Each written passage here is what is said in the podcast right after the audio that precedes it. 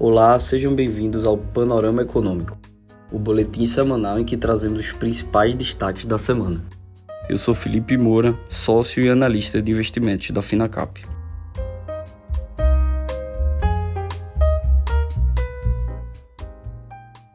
O Ibovespa apresentou a semana de alta após o resultado da corrida eleitoral. Apesar da pressão de venda nas ações das empresas estatais, o índice conseguiu fechar em alta, negociando na região dos 117 mil pontos. Após o reconhecimento da vitória de Luiz Inácio Lula da Silva nas eleições pelo presidente da Câmara, Arthur Lira, e aliados do governo, o mercado afastou de vez o seu maior temor de um eventual cenário de contestação do pleito eleitoral. O cenário abriu espaço para a recuperação dos ativos, apesar da forte queda das ações de empresas estatais. Na segunda-feira, ainda houve fluxo de estrangeiros positivo para a bolsa e para os juros futuros, além da zeragem de posições de proteção por causa da corrida eleitoral, o que tirou um pouco de risco do índice Bovespa. A equipe de transição do presidente eleito, Luiz Inácio Lula da Silva, já anuncia um acordo para que seja apresentada na próxima semana uma proposta de emenda à Constituição que será denominada denominada de PEC da transição. O texto vai trazer uma exceção ao teto de gastos, como já era esperado, a regra que trava as despesas federais, capitaneada pelo vice-presidente eleito Geraldo Alckmin, pelo relator do orçamento de 2023, o senador Marcelo Castro. A PEC vai excluir do teto despesas adicionais consideradas inadiáveis, como a manutenção do Auxílio Brasil nos 600 reais, para o qual serão necessários 52 bilhões de reais adicionais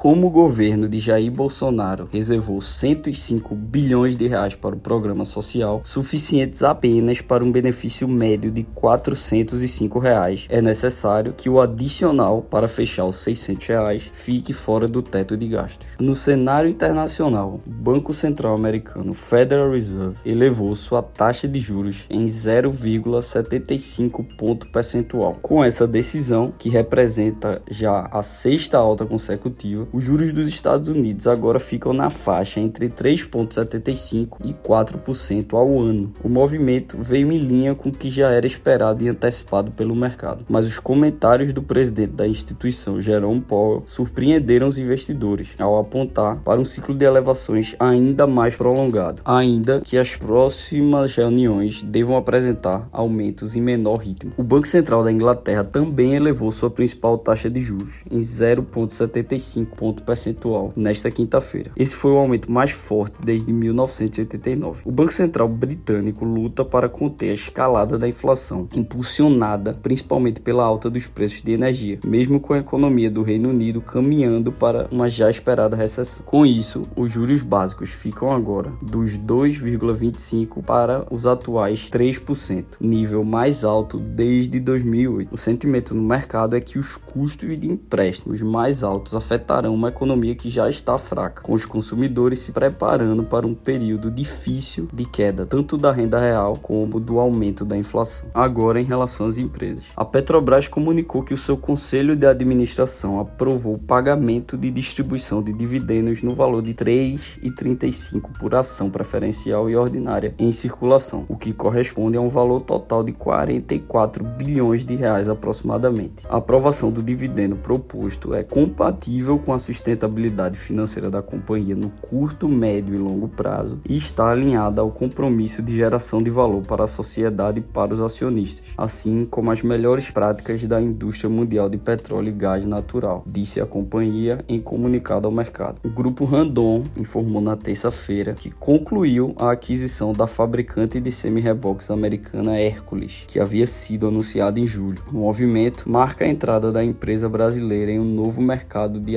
atuação por meio da Randon SA, implementos e participações. O investimento totalizou 40 milhões de dólares. A Hercules é uma tradicional fabricante de semi-reboques especializadas em modelos de base para contêineres, com mais de 60 anos de atuação nos Estados Unidos e sede em Nova Jersey. A Randon Implementos é a maior fabricante de semi-reboques da América Latina. Esse foi mais um boletim semanal Panorama Econômico. Obrigado e até a próxima semana.